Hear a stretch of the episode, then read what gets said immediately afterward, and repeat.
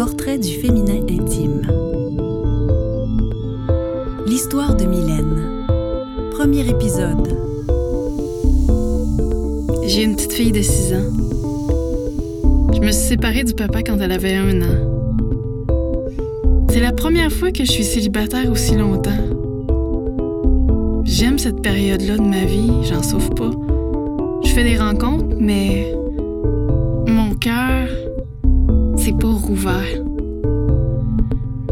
me surprend moi-même d'être capable d'être seule, bien, du moins d'apprendre à l'être. Mes cinq ans de célibat m'amènent à constater que, inconsciemment, je me place dans le rôle de victime dès que je suis en relation avec un homme.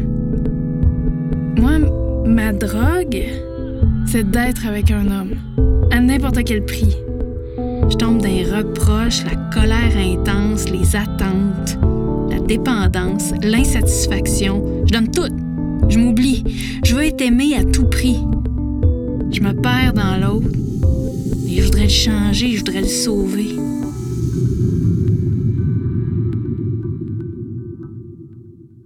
Quand je me suis séparée, je me suis rendu compte à quel point j'étais plus moi-même. Je me reconnaissais plus. J'étais plus dans mon corps. Je vivais pas dans ma vie. Ça m'a donné un gros coup quand j'ai réalisé ça. Mais en même temps que je l'ai découvert, j'ai senti une libération. C'était en travers de ma gorge depuis des années. Ça faisait mal en dedans.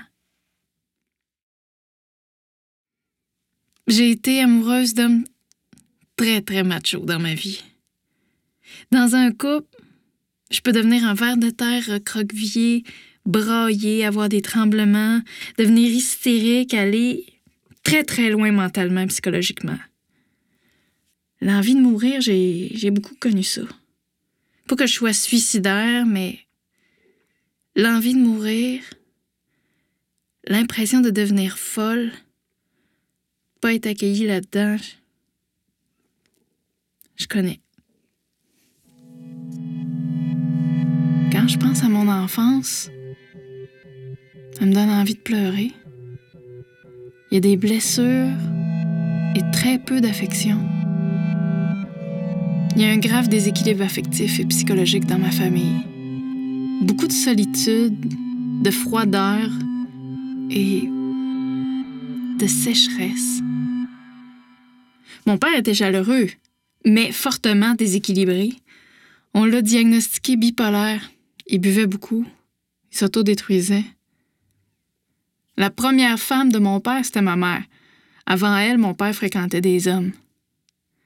Ce que j'ai compris entre les lignes, c'est que ma mère a arrêté de faire l'amour après avoir fait des enfants.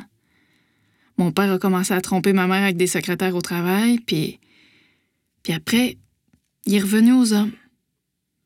Mes parents se sont séparés quand j'avais 8 ans. J'ai un frère qui est mon aîné d'un an et demi. Ma mère a été ma meilleure amie pendant longtemps. Des fois, on allait marcher. Il y avait des grands moments de silence. Mais des fois, on parlait. J'ai raconté tout, toute mon intimité en détail. Elle réagissait pas. Elle n'a jamais montré ses émotions. Je sais pas ce qu'elle pensait. Ma mère vient de la Finlande. C'est des gens très austères et droits. Élégante. Elle a une grâce innée.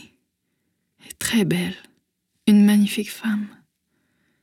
Mais elle souffre énormément. Elle a 71 ans.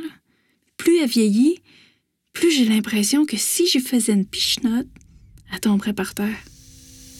C'est sa rigidité qui la tient encore debout. Avec mon père, par contre, ça a toujours été difficile. Quand mes parents se sont séparés, un homme est venu vivre chez mon père pendant dix ans. Mais nous, on ne savait pas. Son homosexualité était complètement tabou, jamais discuté, donc pas officiel dans ma tête. Dix ans, ça m'agane la psyché. Dans mon inconscient, je savais, mais dans la vraie vie, là, on agissait comme si c'était pas de l'homosexualité. Ni ma mère, ni personne d'autre me parlait de ça. Je me souviens quand mes seins ont commencé à pousser, j'étais entourée d'hommes. Mon père, son chum, mon frère. Mon père a dit On dirait des petits pruneaux. Je suis montée dans ma chambre, j'ai pleuré. Il est venu me voir avec le grand sourire en me disant C'était juste une blague. Je me suis pas sentie accueillie dans ma tristesse. J'ai grandi. Mon père s'est mis à m'appeler ma petite putain sur un ton affectueux. Ça aussi, ça fait des dégâts dans la psyché d'un enfant. C'était profondément enfoui. Je m'en souvenais à ma première thérapie à 27 ans. Même devant ma mère, il m'appelait comme ça. Je pense qu'elle n'a jamais rien dit. Il m'appelait aussi Miss Pénis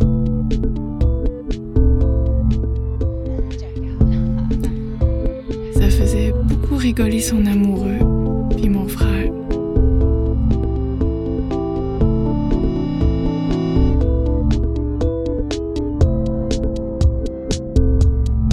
Nu, une réalisation de René Robitaille et des musiques originales d'Étienne Loranger.